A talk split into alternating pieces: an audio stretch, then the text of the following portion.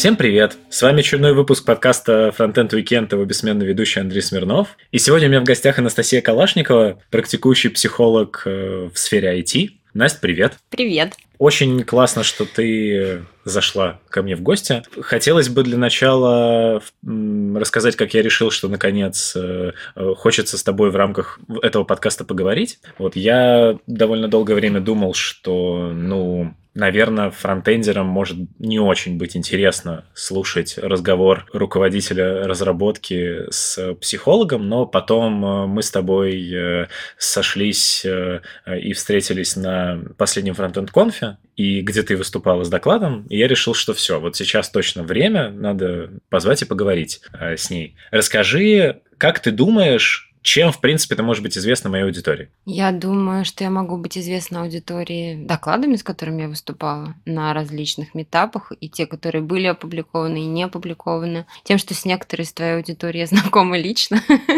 я так думаю. То есть с какими-то звездами фронтенда, скажем так. Ну и так или иначе, это все в плоскости IT-сообщества лежит. Поэтому я думаю, то, что я рассказываю в IT-сообществе, мне кажется, это ценным, должно твоей аудитории тоже, по идее, откликаться. Я обычно начинаю свой подкаст с того, что мы разговариваем с человеком, который ко мне пришел, о том, как он оказался на, в текущем своем месте жизни. С тобой особенно был, был бы интересен этот разговор, потому что, насколько я смог найти, ты изначально у тебя есть и социологическое, и несколько, насколько я понимаю, психологических образований. После этого ты работала довольно долгое время HR, а затем ты ушла вот в психологию окончательно. Вот давай э, вернемся назад. Самое интересное это каким образом происходил твой переход из HR в психологию окончательно, вот, и что вот в твоей э, карьере HR было такого, что ты в итоге от нее отказалась в пользу психологии? У меня так получилось, что я всегда практически совмещала две профессии. То есть я начала, э, встала на путь HR в 2000, по-моему, это был девятый или десятый год наверное, девятый. И через э, год через, после этого я начала уже вести свою практику. Я закончила университет по направлению социология. Уже на последнем курсе в университете я писала исследовательскую работу, посвященную дедовщине в армии как бы ничего необычного. То есть э, диплом был такого психологического характера. И начала практику еще без э, диплома психолога. То есть вот у меня была такая история. И много лет я совмещала две работы. Вот я окончательно перешла два с половиной года назад. Я перешла полностью в психологию, при этом совмещая несколько еще с рекрутингом, уже не с чистым HR, а, а вот с рекрутингом. И рекрутингом я не занимаюсь уже, наверное, полтора года. Если возвращаться немного вот в прошлое, вот я нашел, что ты писала даже статью для министер... ну, в общем, для какой-то типа методички Министерства обороны. Да, да. Ты, получается, обучалась в военном университете на факультете психологии? Сейчас, знаешь, это открывается то, кто, что никто во мне, обо мне войти в сообщество не знает.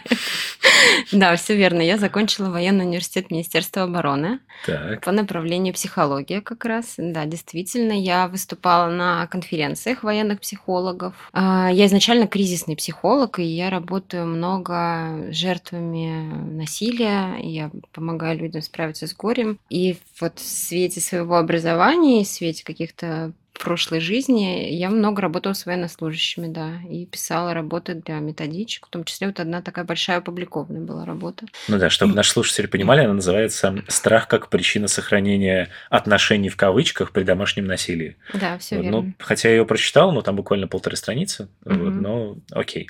Вопрос мой в чем был на самом деле? Этот опыт как-то помог тебе при работе с э, программистами? То есть вот жертвы насилия и какой-то вот эта кризисная психология, она в итоге как-то отображается на работу с программистами? Знаешь, сейчас заходит такая самая страшная тема, о которой я по чуть-чуть начинаю говорить в IT, но все еще никак не решусь говорить в IT. Потому что, ну, действительно, этого много, И э, реальность такова, что в... есть некий пул моих клиентов, которые пострадали от сексуального и физического насилия в IT-компаниях. И это ужасно. Это ужасно, потому что у нас есть такое впечатление, что IT-сообщество это интеллигентное, мирное, доброе, нежное что-то такое, да? А есть другая сторона медали, которая, ну, о которой страшно говорить. Вот я делала два доклада про троллинг в разных, на, на разных метапах, и уже это было тяжело, потому что реакция, конечно, ну, колоссальная. Это страшнее.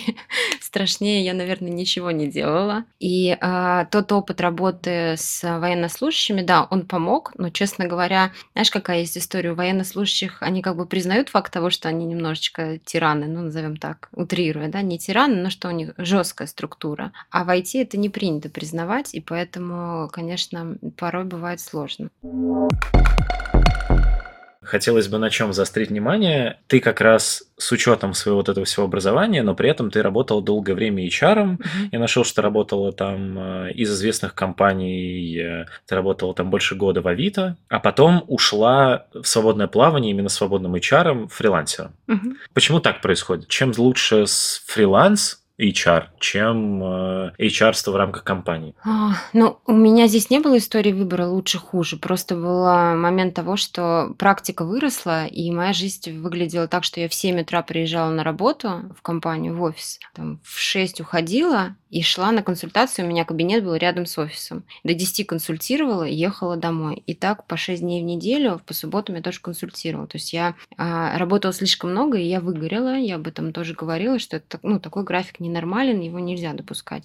Что лучше, работа на себя или работа на фрилансе, но ну, это сильно зависит от человека. Фриланс требует много включенности, много ответственности и понимания того, что тебя никто, вот, за тебя никто денег не заработает. И в рекрутинге фриланс, он такой с высокой конкурентностью очень, да, при этом рынок, ну, не любит фриланс-рекрутеров, да, больше у нас любовь все-таки к внутренним HR, чем внешним. А почему прям не любят? Ну, это... не любят это в контексте того, что, смотри, на одного разработчика приходится там, наверное, 50 рекрутеров, да, из них больше половины это кадровое агентство и фриланс-рекрутеры. Поэтому уже есть такой, ой, опять вот мне кто-то там что-то пишет. Ты можешь быть первоклассным рекрутером, но к тебе заведомо может быть такое не очень приятное отношение просто за счет того, что ты вот одна из этих ста, которые пишут. Поэтому, конечно, уходя вот из in-house в, на фриланс, здесь нужно это понимать. Но у меня не было выбора в этом. У меня был выбор между профессиями, по То сути. Есть, по сути, ты э, всегда у тебя был психология на первом месте. Да.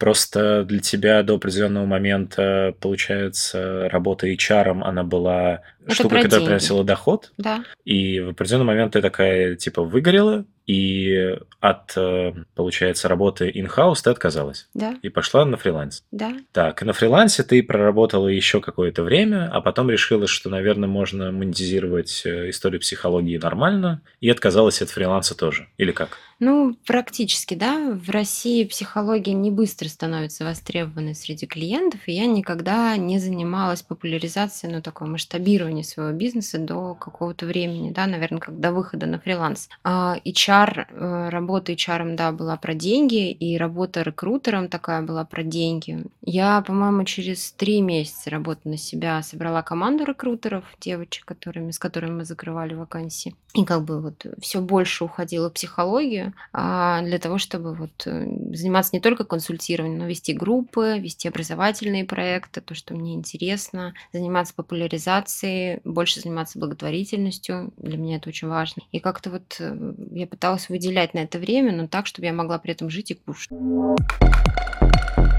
В какой момент ты решила, что ты можешь быть тем человеком, который будет э, популяризировать э, психологию среди айтишников, чтобы вот это прям то, что тебе принесет счастье и доход, вероятно. Слушай, эта история вообще абсолютно э, произошедшая реально, ну это не про синдром самозванца только, но она случилась сама собой. абсолютно. То есть, э, когда я работала HR и психологом, я в Авито занималась тем, что подбирала разработчиков, и у нас была такая история, как собеседования, глубокие собеседования на оценку личности и так далее. И, конечно, вот, ну, ребята что-то по мне узнавали и спрашивали, а можно ли вот пообщаться вне работы и так далее. У меня сарафанное радио делало такую историю, что айтишники сами ко мне постоянно приходили. Вот я ни, ничего не делала до этого специально, первый, наверное, год точно. То есть вот оно просто постепенно-постепенно шло. Потом ребята очень меня вклинили в культуру, ну, то есть меня стали звать на метапы. Началось все это вообще с перлаба андроидского, потом случилось случился как раз обсконф, и вот э, оно как-то...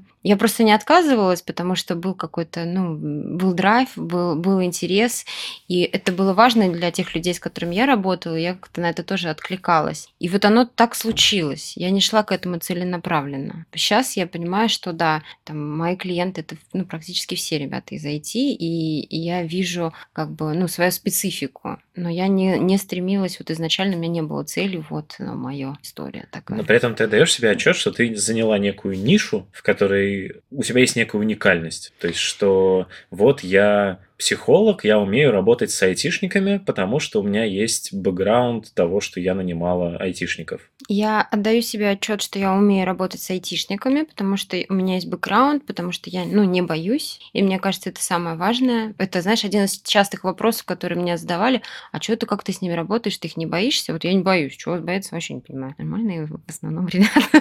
А вот тут отдельная штука. А в принципе, в чем специфика а, работы психологическом плане с айтишниками. Угу. Чем они действительно так сильно отличаются от обычных угу. людей? Я не знаю, как, как, ага. как это звучит, а, как это будет звучать со стороны, но Просто, опять же, наверняка айтишникам-то кажется, что они такие же, как все. Угу. Вот, а тут я слышу на там, четвертой минуте нашего с тобой разговора, что, оказывается, там они являются жертвами физического и сексуального насилия на, в IT-компаниях. Что странно слышать, потому что ну, такое обычно не говорят. Ну, такое обычно не говорят, и, как мне недавно правильно коллега сказал, это не про IT-культуру, это про общество в целом, да, но вот в IT-культуре этого действительно не озвучит. Нету сейчас на, на рынке докладов о том, что посмотрите, что у нас происходит. Про троллинг-то еле-еле запустили доклады, мне кажется. А что происходит? Культура в некоторых IT-сообществах очень жесткая, и троллинг э, такой, который переходит грани, который на, ну, вот на такой, на грани как раз травли,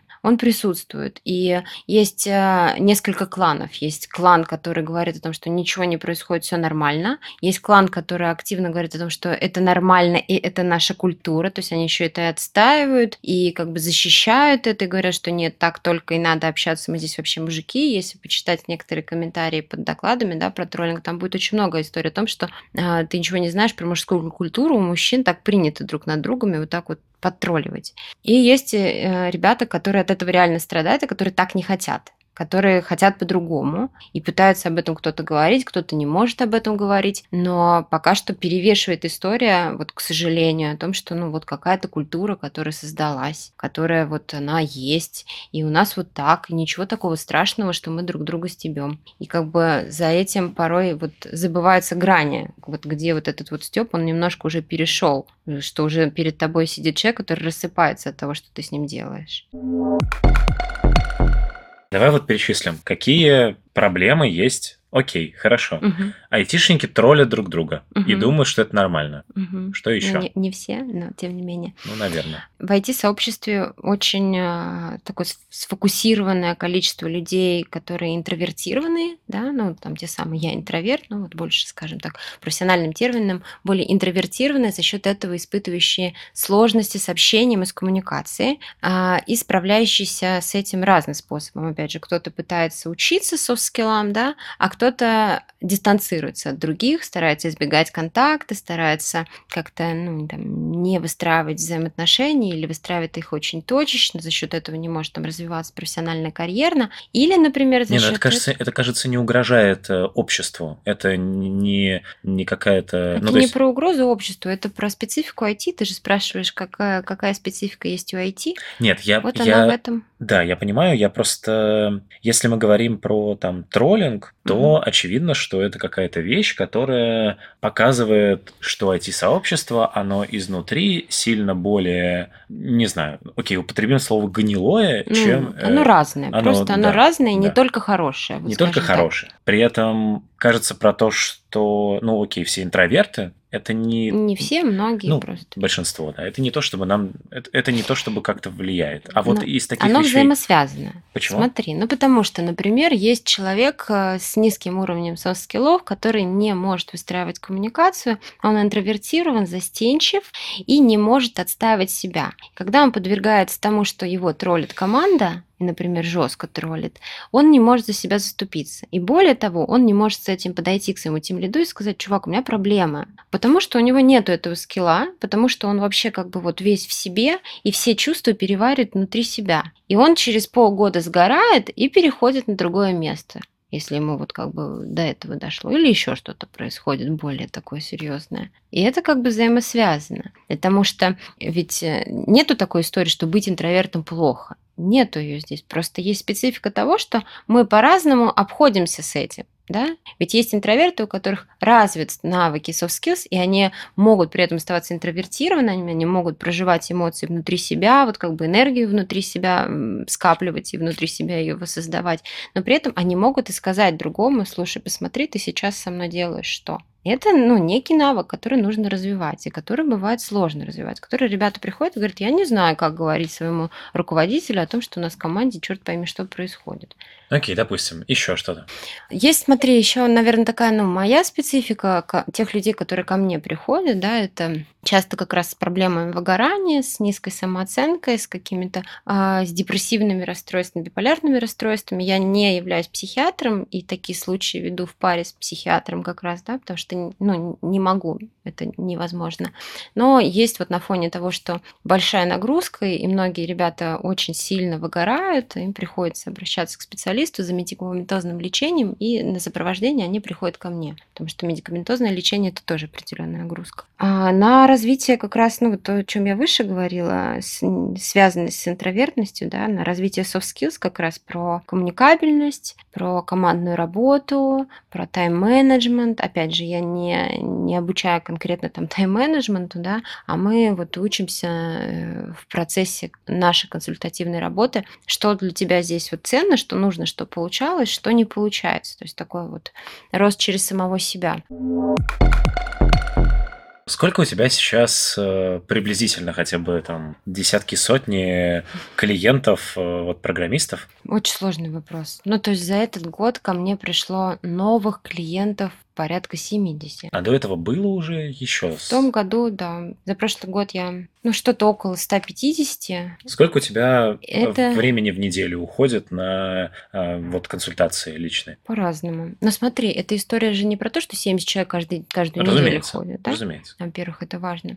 Я стараюсь в неделю не ставить больше там 20-25 часов консультативных. Это вообще вот как бы... Это 25, если я поставила, это можно сказать, что я прям пластом лежу. Потому что это трудно очень. Окей. К чему я спрашивал? Да. А, Правильно я понимаю, что к тебе приходит э, там в среднем 100 айтишников, там, ну, например, в год, Так. вот, э, за помощью. И по сути, эта помощь, это даже не какие-то э, их личные проблемы психологические иногда, а это, возможно, именно какие-то консультации в сторону того, что эти люди настолько там интровертированы, что они не могут там поговорить с руководителем про что-то, у них не развиты софт-скиллы, они эм, чувствуют какое-то там выгорание, и даже, возможно, не всегда понимают, выгорание это или нет. И вот с такими запросами приходят, Да. Ну, не только с такими, ну да. ну, как проходит типичный сеанс? В основном говорят э, айтишники или ты? Ну, все по-разному. Каждый человек индивидуален.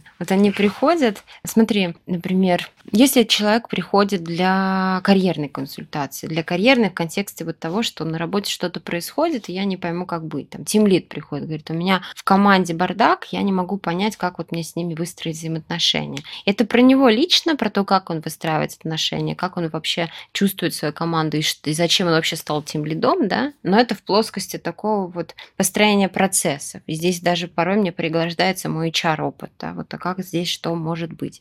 Мы здесь как-то, ну, и он говорит, и я говорю. Если человек приходит, ну, там, с выгоранием около депрессивного расстройства, ну, да, часто это история про то, что он приходит, садится и говорит, я не знаю, что сказать. Я не знаю, что сказать, вообще, зачем я к вам пришел, потому что это все бессмысленно. И начинаем потихоньку как бы, а, что бессмысленно, а что побудило, а с чего мы можем начать. Порой достаточно для разговора спросить, а как у тебя вообще дела? Это классика, как начинается э, консультация вообще, как у тебя дела? Ну вот последнее про выгорание более-менее похоже на действительно какую-то психологическую помощь. Угу. Я просто к чему это веду. А вот когда приходит темлит и говорит, у меня какие, какой-то бардак в процессах. Так. Это разве вообще психология? У меня есть аспект э, консультации, который я называю бизнес-консультацией. Она дороже, я вижу. Она дороже, да. И она, это образовательная история, на которую как раз приходит для того, чтобы, ну, там, построить, разбираться с бизнес-процессами и с собой вот в этом аспекте. И мы проговариваем, что это не про работу над собой будет,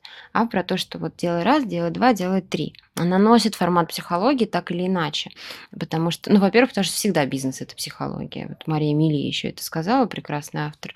Это во-первых. Во-вторых, потому что человек приходит и говорит, у меня в команде бардак, я думаю, что сделать, не пойму, что сделать. И мы начинаем разбираться с того вопроса, почему ты вообще решил, что это проблема, например, да? Потому что бывает так, что в команде все хорошо, просто они меня на обед с собой не берут, поэтому мне кажется, что я не очень хороший тимлид. И это уже плоскость консультативная, а не бизнесовая. Окей, я понял. Смеешься. Такое бывает очень часто. А в каком процентном соотношении у тебя вот эти бизнес-консультации и обычные? Такие вопросы задаешь. Я вот вообще, знаешь, не бухгалтер в своем бизнесе. То есть у меня, у меня э, легальный бизнес. Нет, я могу посчитать за тебя, сколько ты да? зарабатываешь. Ну, не суть, не об этом, не об этом дело. Но если у тебя там, говоря, 25 консультаций в неделю, умножаем это на 3000, которые стоит одна консультация, и, и очень просто получается все. А, не к этому. А, мне просто интересно, ты все-таки больше, больше тебя используют... Э, Меня не используют Что это за, за разговор такие? Как ресурс, как ресурс для того, чтобы вот бизнес-консультацию организовать или все-таки психологическую? Нет, чаще психологическая, реже бизнес. Бизнес-консультации чаще, наверное, сами компании меня приглашают, чем... Ну, даже компании приглашают? Да, конечно, сейчас приглашают. А, но чаще психологические. Но очень многие, я повторюсь, бизнес-вопросы, очень многие лежат, лежат в плоскости вот консультации, того, что вот как бы понять, чего такое, почему на это смотрю. Не все, но очень многие. Порой, например, приходят, я не знаю, куда расти дальше. Угу. Вот вообще не пойму своей карьеры. И э, начинаем разбираться, почему не может он выстроить план развития. Оказывается, потому что вообще это все не то, чего я хочу. Это про психологию уже становится. А остались ли еще люди, которые с тобой э, занимаются не из IT-сферы? Или все-таки они потихоньку заменяются с течением времени на, на айтишников? Ну, мало очень, а, если говорить а, вот про, ну, про платные, да, скажем так, консультации. Есть HR, есть некоторые военнослужащие, с которыми я работала, они продолжают ко мне приходить. А есть, ну, как бы, те, ну, там, женщины, мужчины, которые, с которыми я работала долго в рамках кризисной психологии, которые вот они как-то передают мои контакты по чуть-чуть, да. Есть история просто про мои благотворительные проекты. И там... Это что такое? Я раз в месяц даю бесплатные консультации для любого, кто, кому нужна помощь психолога. И туда может... Я не, не спрашиваю, почему вам нужно именно бесплатно. Никакого там вообще отбора нет. Вы просто звоните, говорите, я хочу, мне нужна помощь психолога, мне нет возможности записаться платно. И я туда вот приглашаю. Да, приходят абсолютно разные люди. Чаще очень богатые, кстати, люди. Вот реально, это прям вот богатые бизнесмены, какие-нибудь там собственники бизнесов. Говорят, ну, я решила, вас бесплатно можно, я, пожалуй, к вам приду. И есть какие-то форматы, где я ну, являюсь э, волонтером-психологом в некоторых фондах, и, соответственно, там тоже нет никакой заточки на IT приходят те, кто приходит, это тоже очень разные люди. Кто-то, кроме айтишников, страдает от выгорания? Все страдают от выгорания. То есть это миф, что вот разработчики такие, вот мы прям повсеместно выгораем. На самом деле все выгорают. Я не видела такого просто вообще утверждения, что только разработчики выгорают. Ну, просто сейчас действительно стало как-то модно среди разработчиков ну, выгорать, модно, модно. а раньше не было модно. Ну, смотри, сейчас стало модно об этом говорить. Вот у меня недавно тоже такая история была забавная если будет компания слушать это, твой подкаст, это будет интересно. Вот меня зовет компания одна, не будем называть имен. Говорит, Настя, проведите нам, пожалуйста, мастер-класс по выгоранию. Я порой приезжаю тоже в компанию и с ребятами общаюсь на тему. Я говорю, да, конечно, не проблема, давайте. Они говорят, а вы можете нам гарантировать, что после этого никто не уволится из нашей компании и заложить это в договор? Я говорю, я не могу вам этого гарантировать, как же, вот как, это невозможно. Я говорю, а почему вы вообще переживаете за это? У вас что-то не так с бизнес-процессами? Говорю, что-то не так, да. Но менять мы ничего не будем. У нас как-то оно едет, и пускай дальше едет. Я говорю, окей, а меня зачем вы зовете тогда? Но понимаете, ребята были у вас вон там на докладе, говорят, что это прикольно. Давайте вы у нас придете и расскажете. Модно, очень модно. Окей, то есть рассказать ладно, но менять ничего, Ничего не надо. не надо. Ладно, мы, кажется, очень углубились. Э, Давай немножко вернемся к моим вопросам. Вот, во-первых, э, хотелось бы... Да, что я хотел спросить? Я хотел спросить... Замужем ли? Не Если бы мне было это интересно. А, Так, я? Это э, не для тебя, у тебя есть слушатели. Так. но они могут записаться на консультацию и выяснить это там. Нет, так нельзя делать. Да, я, я видел, у тебя на сайте написано, что э, любовные отношения с э, клиентами запрещены. Да, я, Да. я понял. Не, на самом деле вопрос у меня был в чем? Я на самом деле нашел, что э, ты как-то очень интересно, на мой взгляд, э, перетекаешь из сферы в сферу. Я нашел от э, нескольколетней, может быть, там, годовой давности тренинг э, про то, как быть фриланс HR. Сейчас Мгм. я нахожу, что ты делаешь тренинг «Как быть психологом». И э, тяжело вообще вот э- это учить всех, как быть тобой. Я Как не быть мной, я, слава богу, не ну, учу. Не, не тобой. ну, э, Вот просто, просто складывается ощущение, опять же, поправляй меня, если я где-то не прав, что ты как-то вот идешь, идешь, идешь э, по, своей жизни, при этом в любой точке ты такая, «Хм, я расскажу, как я это делаю. Рассказываешь, потом ты куда-то сама ушла, рассказываешь, как ты это делаешь. Сейчас ты там сформировалась как психолог, окей, я буду читать другим и рассказывать, как быть психологом в IT. Мгм. Это примерно так или я где-то не прав? А, ну, наверное, примерно так. Я не буду рассказывать про, про то, как быть психологом в IT именно, Мгм. а про то, как быть психологом. Да, это вот такой новый проект, который я стартую. Это примерно так в контексте того, что, ну, я делаю то, что, э, мне кажется, это уже и так понятно. Я вот делаю то, что мне кайфово. Вот, знаешь, вот я поняла, что мне вот хочется вот это сделать, и я сделаю это. Хочется это сделать, и я сделаю это. У меня очень плохо с бухгалтерией, маркетингом, вот этим вот всеми стратегическими подсчетами, планированием в этом смысле.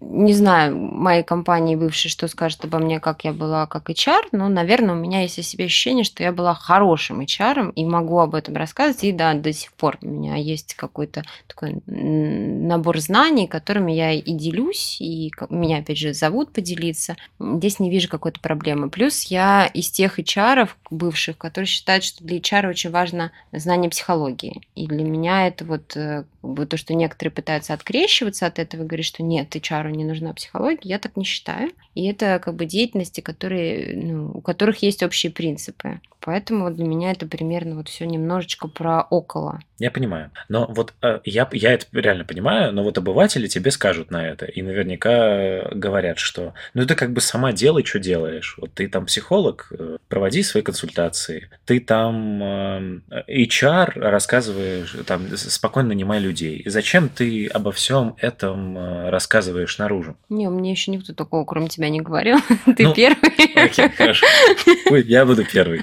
Э, Зачем тебе это выносить на публику? Я говорила вот чуть выше, когда я уходила во фриланс, мне очень интересно было заниматься образовательными проектами. Мне нравится это делать. Для меня в этом есть и интерес, и ценность, и я надеюсь, что у меня это получается. Плюс, например, то, что я делаю в HR, я пытаюсь э, здесь, ну, точно так же, как, наверное, в IT-сообществе, что-то поменять. Мне хочется, чтобы у нас культура взаимоотношений между а, ну, там, HR-группы и IT-группы ну, менялась, была другой. Я не говорю, что я ее умею и знаю, как правильно делать, но, может быть, что-то вот э, пытаюсь привнести и что-то у других тоже взять. Вот как-то так.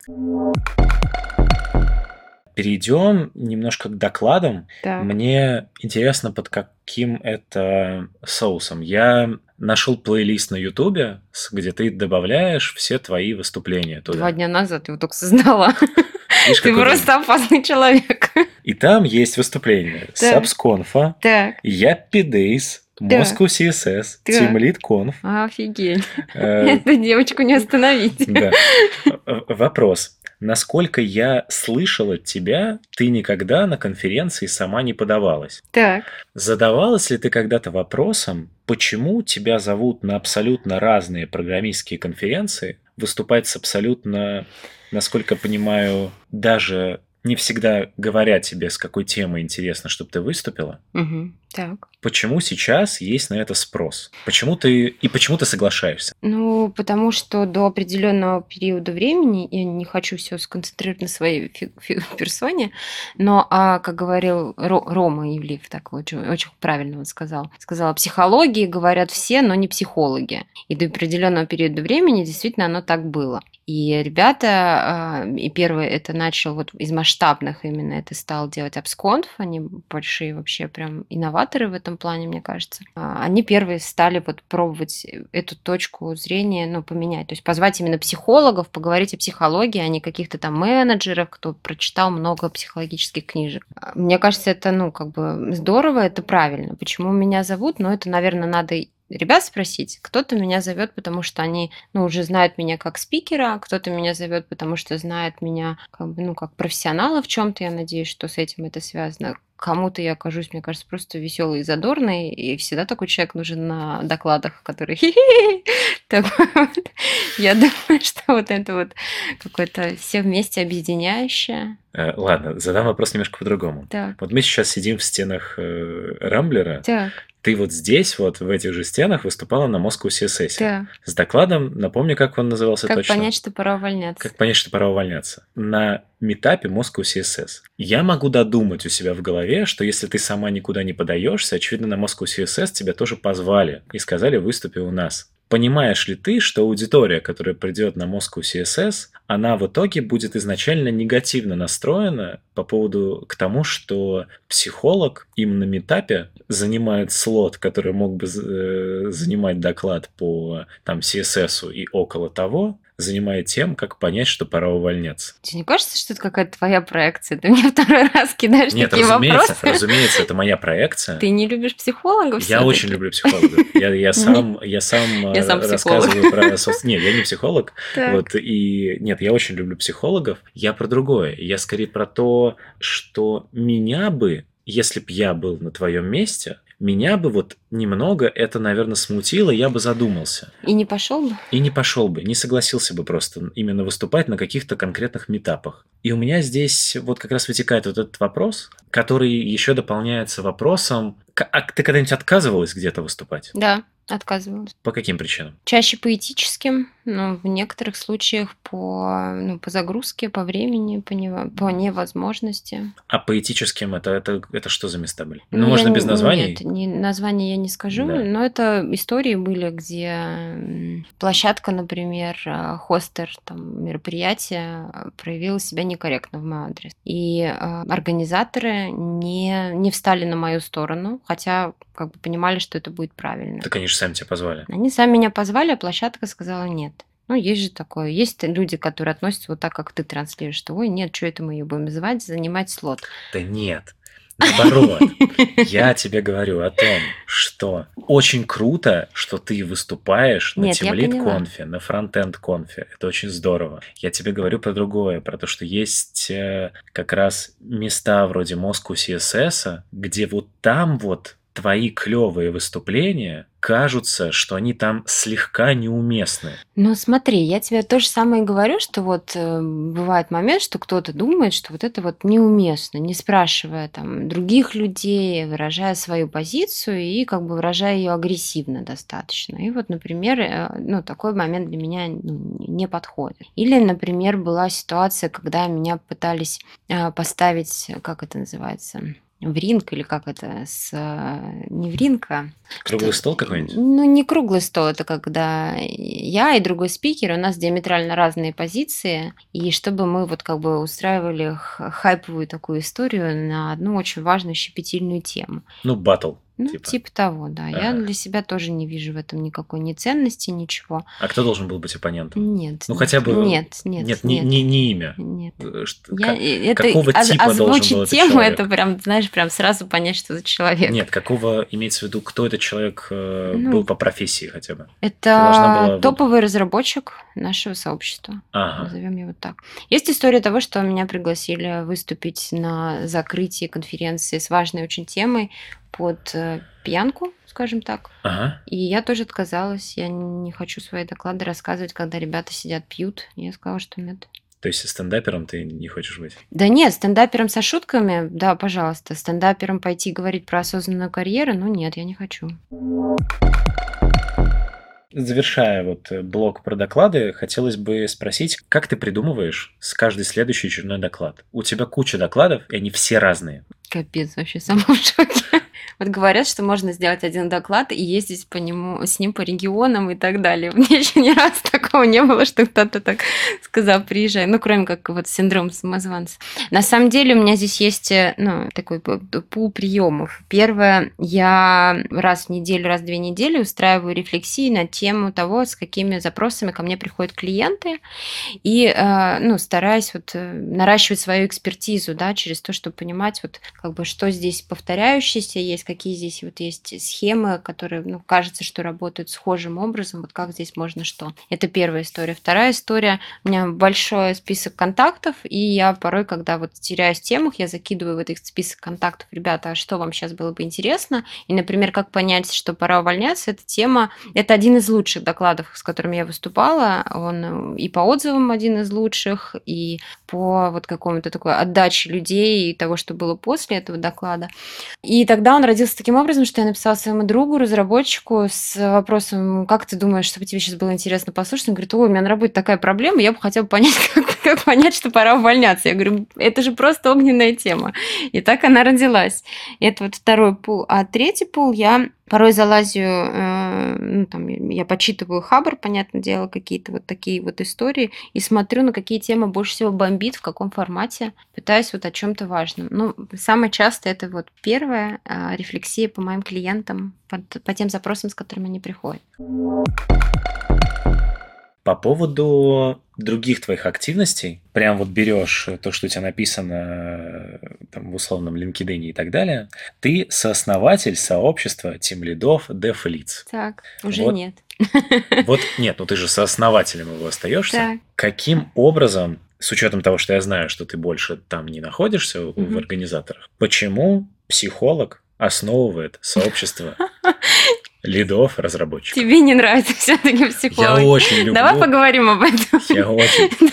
Так. на самом деле, ну, вопрос на самом деле очень серьезный. Мне просто действительно интересно понять, насколько... Нет, это тоже звучит грубо. Хотя ладно, Да давай давай, жги. Насколько общество... Ну, грубо говоря, почему программисты сами не могут основать сообщество лидов, что им нужен для этого психолог? Они сами организовали сообщество лидов, а потом решили на меня как бы тоже туда позвать, потому что основатели сообщества Дефлиц, это можно, да, назвать, не, рекламы ради, Илья Кузнецов, Никита Майтамнов и Илья Царев, это, ну, как бы очень сильные ребята, очень сильные специалисты, и Илья Кузнецов, он а, был на моем прогоне Абсконфа, не на докладе, а на прогоне, и там он познакомился, и там позвал меня на Дефлиц как раз, просто через то, что мы увидели, что я поднимаю темы, которые часто актуальны и для лидов. Ну, не и для лидов, а для лидов. И поэтому вот как-то решили это, ну, миксануть, взять и эту историю. То, что я тебе выше говорил, бизнес – это психология.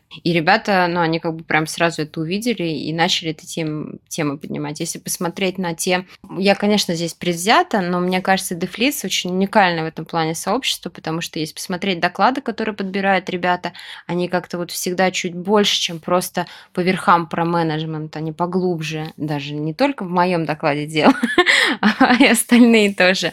Мы делали перлабы психологические, дефлисовские. Каждый месяц мы встречались на какую-то тему по психологии управления, и у нас собиралось там 20-25 человек, для которых эта тема актуальна. И то у нас просто всегда стояло ограничение до 25 человек. Мы не, ну, я не брала больше, не- нет возможности физически. Вот. И как бы это же не ребята, вот они втроем решили, что будет актуально. Это вот эти ну, там, уже участники сообщества начали приходить.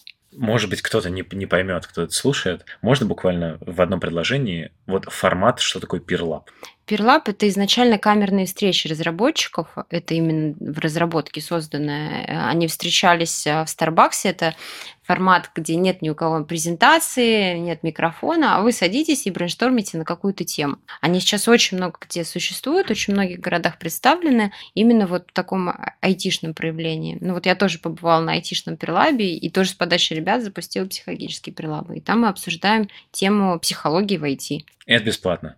А, это не, не бесплатно, это стоит 500 рублей, и деньги с мероприятия мы переводим в благотворительные фонды. Мы Какой? об этом пишем. Каждый месяц выбираем новый фонд. Дефлиц, продолжим. Давай. Ты, опять же, с моей колокольни всегда виделась э, как раз главным человеком, который в этом сообществе Дефлиц вообще светил наружу. Так. Вот. И при этом сейчас я выясняю, что ты оттуда ушла. Так. Почему? Ты же, ты же была самым, э, э не побоюсь этого слова, ярким пятном в, в этой истории.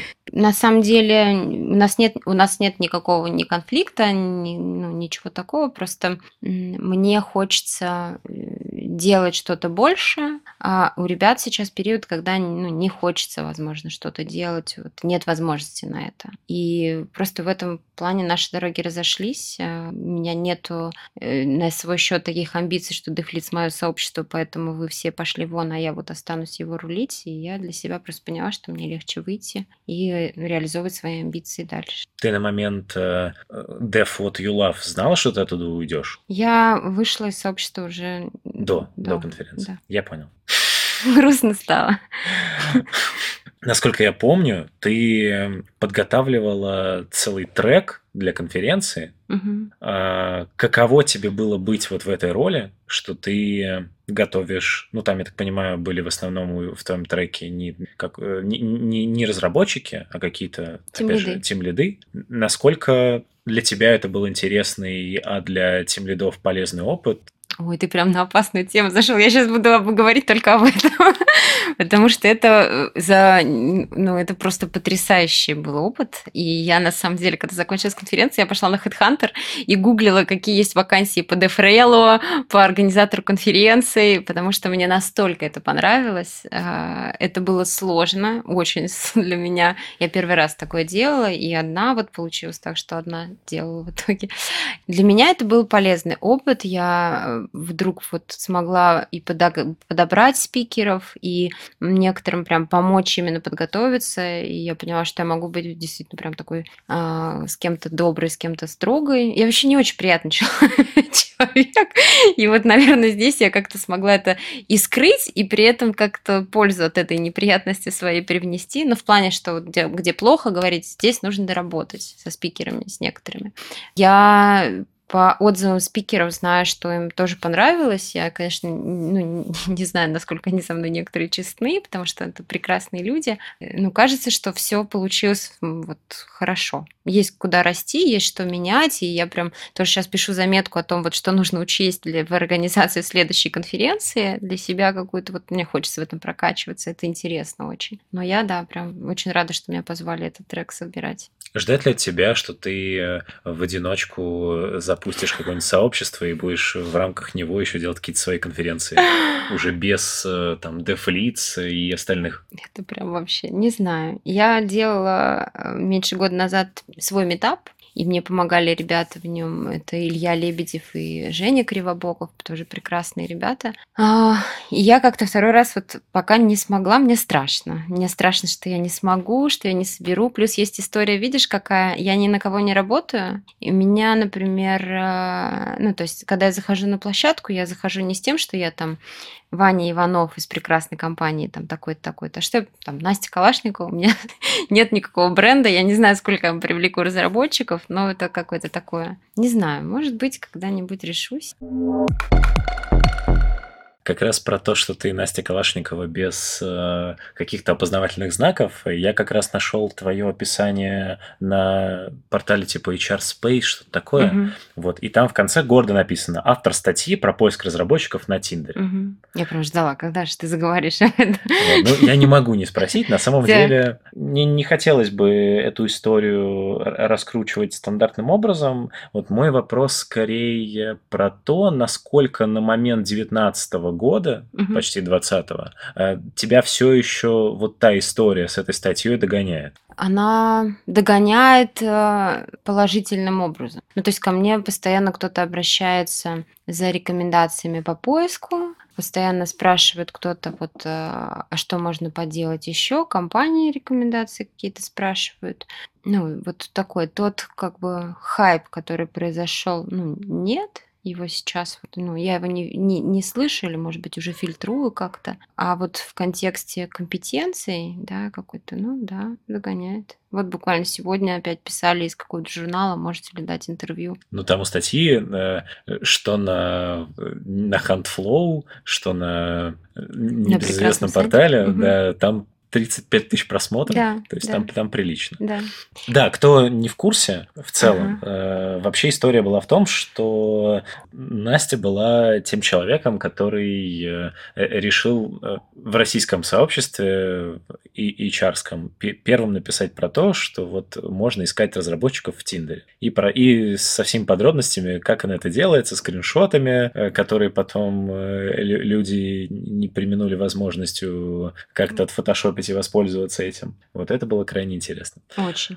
Самое интересное была как раз реакция а, HR-сообщества, нежели сообщества разработки. Потому что, ну, к моему удивлению, конечно, а, на тот момент э, в IT-сообществе было много негатива, конечно, но я больше встретила поддержки и понимания, чем, например, в своем вот на тот момент HR-сообществе. И это, может быть, тоже стал каким-то таким, ну, не может быть, это точно стал переломным моментом того, что я ушла из HR. Не потому что там типа испугалась, а мне не хотелось ассоциироваться с вот с этим, с HR-сообществом. А, о чем ты думала, когда вообще соглашалась вот эту статью писать и принимать в этом участие? А что в ней плохого? Нет, я не про то, что в ней что-то плохого, но, наверное, примерно можно было догадаться. Нет, я тогда реально не думала, что у нее будет вот такой вот выхлоп. Это было прям нифига себе. Это был реальный шок просто. У меня в первый день выхода статьи обрывалось просто все. И это был Жизнь. самый... Это...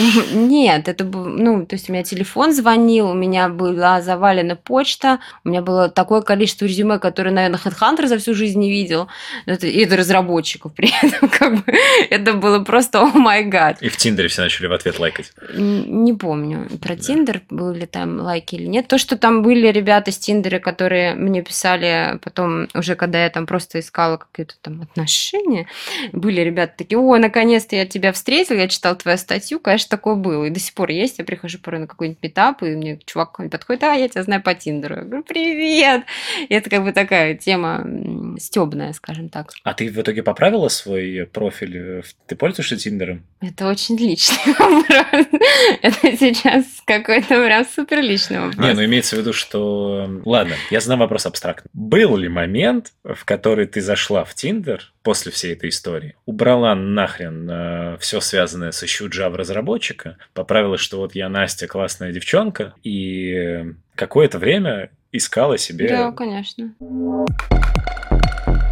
Буквально пара технических вопросов. Сколько в сумме разработчиков удалось через Tinder нанять? Не скажу сейчас. Вот ну, это было... хотя бы порядок. Не так много. Ну, то есть это, я, по-моему, писала об этом тоже в статье, что это нельзя использовать тогда было, сейчас не знаю. Как основной Как основной да, инструмент, да, да, что это просто вспомогательный, и если правильно формировать страницу, то это некий такой, ну, раскрутка бренда, опять же. Ну, то, что вот четыре, по-моему, на тот момент у меня были человека закрыты, это точно. А, вот больше не скажу. Не Окей. Okay. И, и мой главный вопрос. Давай. Не считаешь ли ты, вот с учетом всего того бэкграунда уже психологического, что ты, как бы двусмысленно звучало, через тебя проходят э, э, сотни айтишников э, каждый год, так. вот не считаешь ли ты, что все-таки было неправильно вторгаться на ту территорию, угу. где программисты могут хоть где-то остаться наедине без каких-то рабочих проблем, и идти и туда их тоже Мгм. пытаться захантить? Мгм. Это очень хороший вопрос. Я его прям много раз себе прокручивала. И я вот из тех людей, кто говорит в открытую, что я работаю с психологом, и носила его на терапию даже, что вот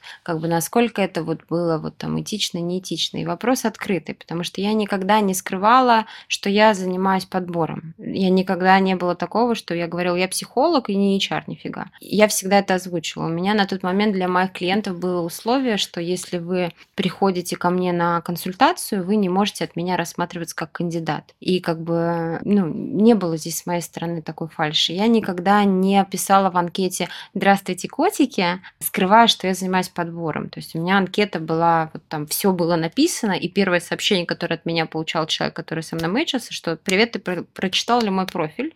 Как бы я здесь за подбором. В этом я ну, не пыталась скрывать. То, что это какой-то вот островок того, куда не надо, ну вот знаешь, это опять же вопрос. Там, нужно ли, например, заниматься продажами на Тиндере? Ну, тоже не нужно. Занимаются продажами? Занимаются. Нужно ли заниматься, там, не знаю, обсуждением своего кода на Фейсбуке, если это вот по, по сути там страница для какого-то живого общения? Ну, тоже вопрос. Кто-то говорит, что вам там гитхаба мало, вы сюда еще с этим лезете. Такой вопрос. Как бы вот он сложный для меня самой сейчас ответить. Поступила ли бы я сейчас так же? Не знаю. Вот порой думаю, что нет, а порой думаю, что меня этот опыт настолько много мне дал впоследствии. Вот как бы он меня очень закалил, да, потому что как бы ты в один момент оказываешься в такой ситуации, где ты прям яро понимаешь, кто, кто здесь кто вообще на рынке. И, Ну, а, Потому что ты выросла э, сама как человек, или потому что как раз после этой истории ты поговорила со многими людьми, из чего ты сделала какие-то новые выводы, появились новые вводные, и сейчас бы ты на это не решилась. Я не говорю, что не решилась. Я вот не знаю ответ на этот вопрос. Может быть, решилась бы, может быть, нет. Может быть, если бы я занималась бы подбором, и у меня было бы вот, были бы такие вакансии, как тогда, такие требования, может быть, я бы снова это сделала. Я бы снова это сделала бы в открытую. И как бы я, э, вот знаешь, ты тоже задавал вопрос, там, вот ты там то в HR, то психологией занимаешься обучением, там, вот, ну, как бы, э, э, я это я. Я делаю вот то, что я умею, и то, что я умею делать хорошо. И я не пытаюсь здесь вот играть в какие-то игры. И это может кому-то не нравиться. Кто-то может на меня там говорит, ты неэтично поступаешь, к тебе вообще нельзя ходить как к психологу. Ну, значит, это не мой клиент, он ко мне не придет. И, возможно, действительно я буду для него неэффективна. Или там клиент скажет, я не приду к тебе за подбором. И значит, это не мой клиент, которому я могла бы осуществлять подбор. Буквально, опять же, совсем недавняя история. Я нашел, что ты помимо своего основного телеграм-канала Мгм. а, про психологию, в котором ты там пишешь регулярно, завела телеграм со смешными картинками. Ага. Зачем? Это очень банальная и в чем-то глупая история. Есть а, прекрасная девушка по имени Кира Кузьменко. Она основатель кадрового агентства. Можно, да, говорить об этом? Вот. И а, я ее регулярно закидывала картинками, вот этими м- мемасиками. Ну, они мне казались смешными, я ей кидала. И раз, наверное, в 2-3 недели она мне говорила, Настя, сделай канал и пости туда. Люди должны видеть это. И я все время говорила, что типа, да нет, да зачем, да что это за глупость? И она мне постоянно говорила, да это же забавно, смешно. И она меня к этому очень подтолкнула, потому что, ну, как-то показалось, что и, и правда, чего одна Кира страдает. Я создала, да. И оказалось смешно. Мне сейчас каждый день кто-то из подписчиков присылает картинки а, смешные.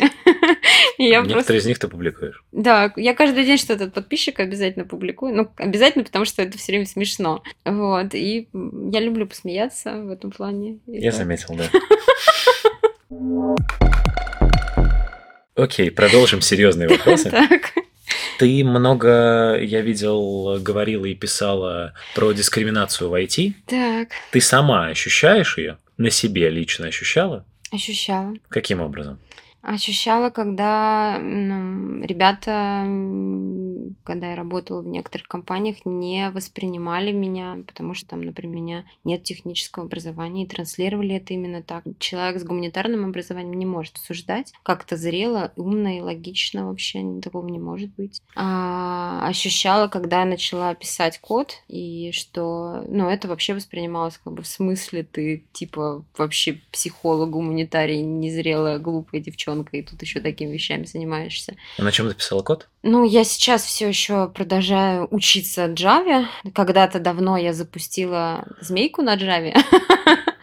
Потом это все забыла, забросила. Я проходила HTML академию как раз когда-то, когда работала в Авито. Ну, мне это нужно было для работы скорее. В этом подходе было то, что именно ты не можешь э, типа этим заниматься, потому что ты гуманитарий, и потому что ты ну, девочка несмышленная. Оно есть и в профессии. То есть я достаточно часто слышу там, да, в смысле, ты не можешь психологией заниматься слишком, типа, несерьезная, да ты там смеешься слишком много. И я не... Ну, это такое одна из историй дискриминации, да. Много где написано, что ты долгое время входила в топ-100 психологов России по версии сайта 18. Да. Ты помнишь, в каком-то месте сейчас? Нет, я не помню. Я думаю, что какой-нибудь там за 100 уже сильно, наверное. Я давно там не публиковала ничего, не брала оттуда клиентов. Ты погуглил, на каком я сейчас месте, и скажешь мне Я не знаю, как посмотреть. Я, у меня есть твоя страница, но я не знаю, где здесь посмотреть, какое место. Это сложно. Не знаю сейчас. Сайт B17 не слишком удобный не слишком в удобный, действительно.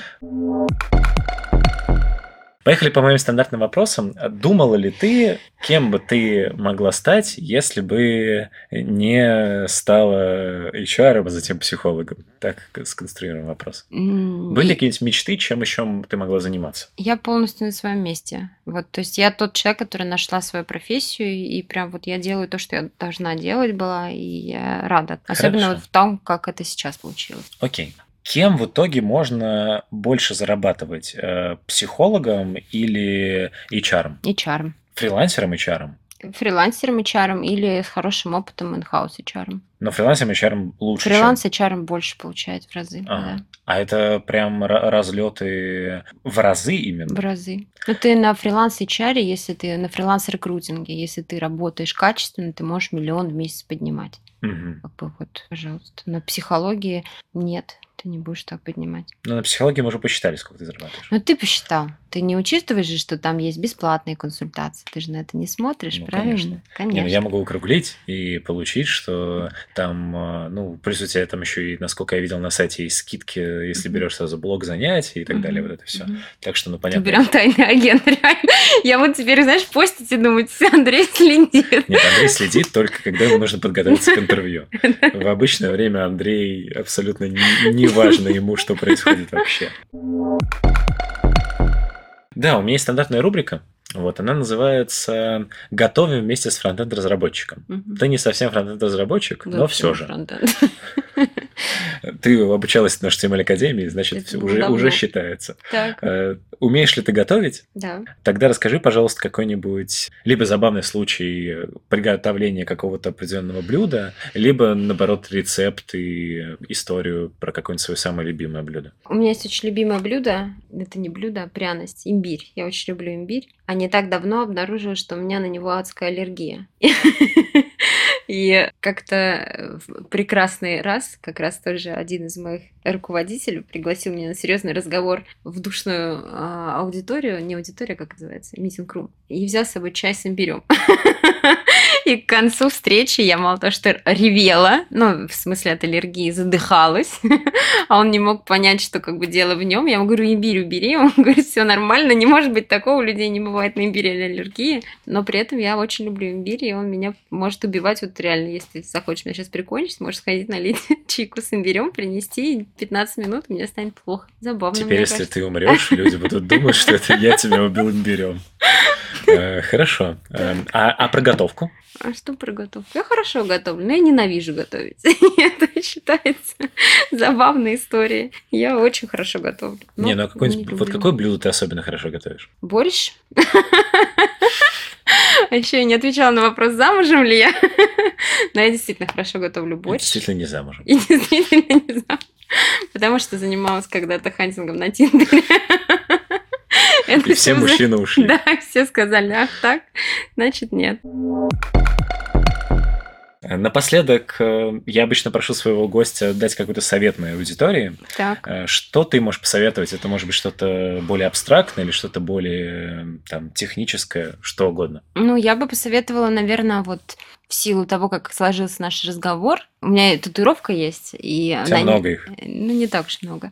И на ней написано э, «Верь в свой путь, верь в свои силы». И вот для меня это какое-то мое такое кредо жизненное. И я считаю вот э, это хорошим советом всегда верить в себя и верить в свой путь, которым вы идете, э, и вот стараться как-то реализовать себя, не боясь чего-то, потому что всегда найдутся люди, которые вас поддержат. Вот мне в этом плане повезло в жизни, потому что я смогла этих людей увидеть, и вот эта аудитория тоже жила. Круто. Ты не поверишь, но я как раз почему-то подумал, что ты на мой вопрос так и ответишь, потому что я прочитал а, в Инстаграме, вот что там недавно у тебя какую-то доброкачественную опухоль вырезали, вот, и что ты как раз там, типа, вот татуировка тебя поддерживала, ты вот это все. Я как раз подумал, что да, вот наверняка она скажет, что Все дело в татухах. Да. Не, у тебя прикольно, у тебя это самолетик бумажный, который превращается в обычный. У меня просто есть забавная история, что у меня как раз э, наспор э, с э, подругой мы набили самолетики. Ну, то есть суть была в том, что нужно было набить на самолетики, но я решил, что бить самолетик обычный скучно, и набил себе типа параплана. А у тебя параплан превращается в обычный самолетик.